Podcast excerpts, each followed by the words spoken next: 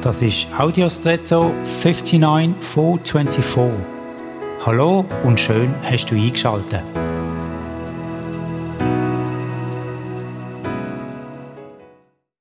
Ich kenne niemanden, der gerne wartet. Warten ist unpopulär, weil es einem deutlich macht, dass man von etwas oder jemand anderem abhängig ist. Das ist kein gutes Gefühl. Mir kommen beispielsweise Momente in den Sinn, in denen ich in der Kälte auf einen Zug warten musste, der unbestimmte Verspätung hatte. Beim Sprichwort warten ist man aber auch schnell bei der Erwartung. Vermutlich haben wir alle irgendwelche Erwartungen an uns selber, andere, der Staat, die Kirche und so weiter. Die werden auch immer mal wieder schmerzlich enttäuscht.